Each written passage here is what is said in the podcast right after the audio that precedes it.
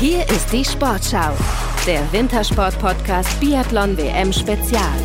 Am letzten Tag der WM ging es nochmal richtig ab. 23.500 Fans, volle Hütte in Oberhof. Ja, und Spektakel und Spannung auf der Strecke.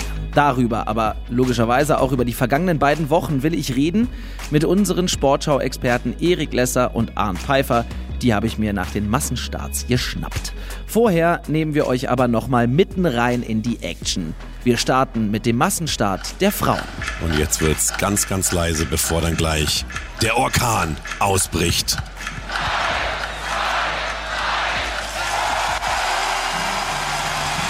Aber jetzt Konzentration.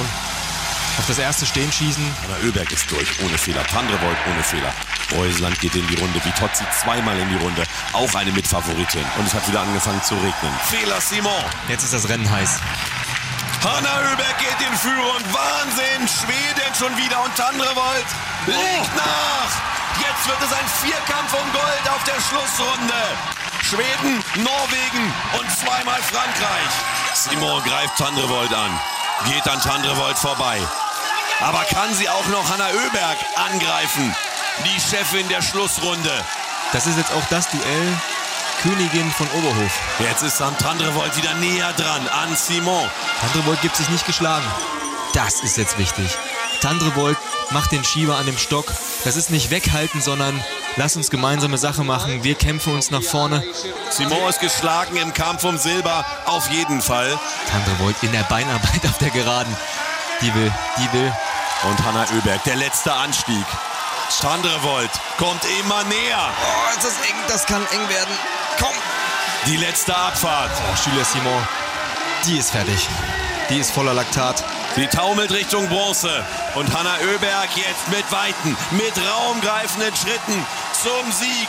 Ingrid Landmark-Tandrevold. Sie kämpft bis zum Schluss. Aber sie wird das nicht mehr schaffen. Es sind nur noch 50 Meter. Gold für Hanna Oeberg. Herzlichen Glückwunsch, Schweden. Und herzlichen Glückwunsch auch an Ingrid Landmark-Tandrevold zu Silber. Wahnsinn. Und auf die anderen drei Deutschen müssen wir noch ein bisschen warten. Denise Hermann-Wick, Gruß ans Publikum. Da waren heute nicht mehr viele Tropfen im Tank. 24.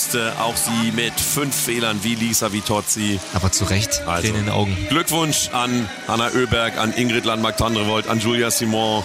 Danke an die drei für ein spannendes Rennen. Ja, Erik, die letzten Rennen der WM sind durch, die Massenstarts. Und äh, vor allem bei den Frauen hast du nach der Königin von Oberhof gesucht. Hast du sie gefunden? Ich glaube, ich habe sie gefunden, Hanna Oeberg. Also zweimal Einzelmedaille hier abzuräumen, äh, Goldmedaille abzuräumen. Das ist für mich gut genug, um hier die Königin zu sein. Vor allem nach, der, nach dem Saisonverlauf hätte ich das wirklich nicht gedacht. Was hat dir denn noch so sehr imponiert an ihr und, und insgesamt an den Leistungen auch äh, der Schwedinnen und der Schweden? Das hat sich ja dann rauskristallisiert, ist somit die Nation, die hier am krassesten performt hat. Ganz genau. Man hat jetzt natürlich ganz groß Johannes Tingnes-Bö mit sieben Einzelmedaillen. Der überschattet vieles, aber eben nicht dieses geschlossene Mannschaftsergebnis der Schweden und Schwedinnen. Also Hanna Oeberg macht hier eine Medaille, Lynn Persson macht hier eine Medaille. Wenn ich mich recht entsinne, haben die auch in der Staffel eine Medaille gemacht. Samuelsson und Ponziloma räumen hier ordentlich ab. Also das ist mannschaftlich schon echt stark und ich habe oft in der Saison gezweifelt, ob die dieses Jahr wieder die Form haben wie letztes Jahr und sie haben es hier zum Höhepunkt zusammengebracht und sind hier extrem stark. Johannes Lukas, deutscher Trainer der Schwedinnen und Schweden, welchen Anteil hat der an dem ganzen Erfolg? Tja, er wird bestimmt nicht bei der Erstausbildung äh, im Nachwuchsbereich bei Hanna Oeberg beteiligt sein, aber er wird sie zumindest als, ich nenne das jetzt mal Performance Manager ähm, bei den Schweden echt gut einge, wird sich da echt gut eingebracht haben, auch in der Einstellung der Athleten, auch dann jetzt seit ein paar Jahren im Weltcup das, das Arbeiten beim Schießen, Herangehensweise am Schießen, auch mental, dass sie da auch bereit sind. Äh, da hat er definitiv einen sehr großen Anteil und vorneweg, dass sie natürlich alle so toll Ski laufen können oder nahezu toll Ski laufen können. Das haben andere Trainer, aber so im letzten, im letzten Quotienten wird er seinen, seinen Finger im Spiel haben. Insgesamt, wie groß ist denn so der Einfluss eines Trainers? Keine Ahnung, Sigi Masé äh, kann sich natürlich auch brüsten mit den wahnsinnig vielen und großen Erfolgen von Johannes Tinjes Bö. Du sagtest, äh, da begleitet man natürlich nicht den gesamten Weg, sondern vielleicht übernimmt man dann einen Johannes Tinjes Bö, wenn er sowieso schon an einem sehr hohen Punkt ist. Trotzdem, wie ist da die tägliche Arbeit und wie wichtig ist die? Ja, die tägliche Arbeit bei Norweger ist ein bisschen anders als bei uns. Sie haben nicht äh, diese permanente Bewachung beim Training und den Trainingsplan schreibt Egil Christiansen. Und der ist aber auch nicht permanent da, um das Konditionstraining zu überprüfen. Dennoch haben die beiden aber beim Lehrgang und wenn die sich in Oslo treffen, natürlich einen immensen Einfluss, äh, technischen großen Einfluss. Und Sigi Masé ist der Mann am Schießstand, der den Kollegen Johannes Tingesbö ordentlich einstellt. Also, dass Johannes Tingesbö 15, irgendwas Sekunden stehend und null schießt, das ist der Verdienst von Sigi Masé weil der die richtigen Worte findet, die richtigen Trainingseinheiten zusammen kreiert, damit der Kollege da ordentlich performt. Warum hat es denn im Massenstart der Frauen für die Deutschen am Ende nicht mehr so gereicht? Und mit die Deutschen fokussiere ich mal kurz auf Denise Hermann Wick, die ja schon als große Medaillenkandidatin galt. Tja, das ist eine gute Frage. Ähm Entweder war es der Ski oder es war die Müdigkeit. Wobei die Müdigkeit bei Hanna Oeberg, die alle Rennen hier, alle sieben Rennen gelaufen ist, war ja heute nicht zu sehen. Und bei Denise, die war am Ende sehr müde. Oder eben der Ski hat nicht mitgemacht, kann ich jetzt nicht sagen. Aber klar, wenn du mit, äh, glaube ich, drei Fehlern liegend anfängst, ist der Massenstart schon direkt erledigt. Bewerte doch aber trotzdem gerne mal die Gesamtleistung der deutschen Frauen. Drei Medaillen für Deutschland gab es insgesamt. Alle drei wurden von den deutschen Frauen eingefahren. Die Frauen haben, denke ich, ein ganz ordentliches eine ganz ordentliche WM abgerissen. Na klar, Denise mit ihren zwei Einzelmedaillen, Gold und Silber, Sprintverfolgung ist top. Die Staffel der Frauen war auch super, wie gerade Hanna Kebinger, Sophia Schneider sich präsentiert haben. Für Vanessa Vogt war es eine schwierige WM. Mm, und bei den Herren hm. gab es Potenzial. Das wurde aber nicht ganz ausgeschöpft. Wohl heute auch im Massenstart, lag es wohl auch am Ski. Aber schießtechnisch haben wir uns auch nicht vom, vom, von der stärk stärksten Seite gezeigt. Aber es gibt trotzdem Achtungserfolge von Justus Strelo, von dem man ja nicht erwartet hätte, eine Medaille zu gewinnen. Äh, da kann man auch keine, ja, kann man auch nicht am Ende sagen, dass er eine schlechte WM hatte, weil er hat solide Einzelergebnisse in den Top Ten gezeigt. Hannes Kühn hat sich stark zurückpräsentiert. Ähm, von Benny Doll bin ich so ein bisschen enttäuscht, dass der nicht, nicht seine Topform zur WM hatte. Ähm, da kann ich nur hoffen, dass die Männer sich zusammenraufen und in Novo Mesto eine ordentliche Antwort geben, wie uns das schon mal vor ein paar Jahren gelungen ist. Nichtsdestotrotz, es ist jetzt seit 1976 wurde hier äh, oder munkelt man gerade äh, das erste Mal, dass die deutschen Männer keine Medaille bei einer WM holen. Wie sehr muss das aufgearbeitet werden und inwieweit wird das möglicherweise auch die Arbeit jetzt in den kommenden Wochen, Monaten und auch Jahren beeinflussen? Tja. Stille. Stille, ja. Es muss ganz klar, wenn das an den Skiern lag, bei den Technikern ordentlich aufgearbeitet werden. Woran lag es? Haken dran. Ich denke, bei der Einstellung, also Herangehensweise an das Rennen, habe ich Angst, habe ich Respekt, äh, Furcht vor einem Rennen, das muss ausgeblendet werden. Und wir müssen diesen Fokus, diesen Willen, dass wir diese Scheiben da vorne bekämpfen, das muss wie, das muss wie ein Boxkampf sein. Wir müssen diese Scheiben umhauen wollen. Das schafft Sigi Marseille bei den Norwegern extrem gut. Äh, was ich da so gehört habe, was ich miterlebt habe, schafft es extrem gut, dass die Jungs wirklich wollen. Und da müssen wir unsere Jungs auch hinbringen, dass die, die, dass die das auch 100% wollen, dass die Arbeit im, im Sommer wirklich perfekt funktioniert, Belastung, Erholung, Leistung, aber konditionell war es ja die Saison jetzt auch nicht unbedingt so schlecht. Aber so im Schießen, so dieses letzte Quäntchen, daran muss äh, hart gearbeitet werden, dass wir auch unsere Junioren schon dahin bringen, wo die Norweger und die äh, Franzosen jetzt momentan schon sind. Lass uns mal einen Blick in die Zukunft werfen. Bei den Frauen scheint es am Nachwuchs oder beziehungsweise an Athletinnen, die jetzt in einem guten Alter sind, im Weltcup zu sein, 25, 26, also Kebinger, Schneider und Vogt. Wie blickst du da in die Zukunft? Da wird es jetzt interessant sein, ob eine Selina Krotian weiterentwickelt werden kann. Ähm, das ist jetzt in meinen Augen so die nächste, die in den Weltcup stoßen sollte. Ich hoffe, dass sie dieses Jahr sogar noch einen Weltcup-Einsatz bekommt. Sonst sehe ich da jetzt auch keine, die äh, groß nach vorne, vorne reinspringen kann. Juliane Frühwirt ähm, hatte ihre Chance bekommen, konnte sie nicht ganz nutzen. Und bei den Männern äh, habe ich immer noch im Kopf Philipp Horn, der irgendwie meinen Erwartungen hinterherläuft, aber auch seinen eigenen. Aber gesamt gesehen haben wir schon auch hier und da ein paar Talente, die aber eben im Sommer ordentlich betreut werden müssen. Wie groß wird denn die Lücke sein, die Denise Hermann-Wick reißen wird, wenn sie dann irgendwann mal aufhört, was ja möglicherweise schon demnächst passieren könnte? Du hast mich gerade eben nach Medaillenspiegel gefragt, die nur die, wo nur die Frauen die Medaillen gewinnen. Und jetzt, was passiert, wenn Denise Hermann nicht mehr da ist? Wie viele Medaillen haben wir dann noch? Naja, einzeln keine, glaube ich. Genau, genau, genau. Und dann stellen wir da, wie, wie groß waren die Medaillen. Aber es ist natürlich auch klar, wir hatten die Geschichten schon früher, Magdalena Neuner, Laura Dahlmeier, was ist, wenn so eine große wegfällt? Warum hast du, stehst du nicht mehr so, nicht mehr so gut im Medaillenspiegel da? Also, es wird spannend sein, wie das vom Team aufgenommen wird. Immer wieder der Fokus auf die Staffeln, dort müssen die Medaillen passieren. Eine letzte Frage habe ich an dich noch. Wenn du jetzt wählen müsstest, wer war die Person, das Highlight dieser WM für dich? Johannes Tingesbö. ich bin schockiert. Völlig schockiert, aber wenn ich mir die Einzelergebnisse angucke, also die, das Ergebnis im Einzelrennen, das sagt alles, dieser Mensch ist unnormal. Vielen herzlichen Dank. Bitteschön. Unnormal war tatsächlich auch, dass gerade Johannes Tenies Bö im Massenstart die Puste ausging. Ich weiß jetzt gerade nicht, ob es eine Steigerung von favorisiert gibt. Wenn ja, dann wäre der Norweger genau das vor dem Massenstart gewesen. Doch, es kam dann anders. Bevor ich gleich Arndt Pfeiffer nochmal vors Mikro zerre, der Massenstart der Männer. Aber jetzt kommt Johannes Tinius Bö zum letzten Schießen. Und die Frage ist, was macht er jetzt? Geht er da wieder auf 17, 18, 19 Sekunden? Muss er eigentlich. Noch zwei. Noch eine. Und die geht daneben. Und die geht daneben. Jetzt macht er es nochmal spannend, der Johannes Tinius Bö. Die Chance für Samuelsson. Macht das richtig gut. Und Ponzilo Oma und Samuelsson, beide fehlerfrei. Jetzt gibt es wahrscheinlich gleich ein Triell Ponzilo Oma, Samuelsson und Johannes Tinjesbö ist unterwegs. Sebastian Samuelsson attackiert jetzt, geht Sebastian vorbei. Samuelsson sieht auch noch frisch aus und die feiern ihn ab. Sebastian Samuelsson, das hätte er sich sicherlich heute Morgen nicht träumen lassen, dass er eingangs der Zielgeraden so einen Vorsprung hat, dass er als Erster auf diese Zielgerade kommt. Es ist unglaublich. Alle haben sie nur darüber geredet, Johannes Tinjesbö, wie groß wird der Vorsprung sein. Und jetzt holt hier Sebastian Samuelsson seine vierte WM-Medaille. Nach drei Bronzenen heute das Sahnehäubchen oben drauf. Gold für Schweden, Gold für Samuelsson und Silber auch für Schweden. Silber für Martin Ponzilo-Oma, den Sprintweltmeister des Jahres 21. Samuelsson und Ponzilo-Oma vor dem geschlagenen Überflieger vor Johannes Tinis Bö. Der gewinnt die nächste, die siebte Medaille dieser Welttitelkämpfe. Das ist einfach unfassbar, das ist super. Und irgendwann wird er einsehen, es gibt auch mal Tage, an denen man verlieren muss. Arndt, im Massenstart der Männer war Justus Strelo der beste Deutsche mit Platz 13. Bedeutet also, es gab keine Medaille bei den deutschen Männern. Wie ziehst du das Fazit dieser WM jetzt mal auf die Männer bezogen? Damit kann man natürlich nicht zufrieden sein. Es gibt durchaus erfreuliche Leistungen. Also Johannes Kühn, Sprintverfolgung, Benny Doll im Einzel war nah dran. Also beide unter den Top 6 gewesen. Das sind gute Leistungen. Justus Strelo macht klasse Rennen, schießt gut.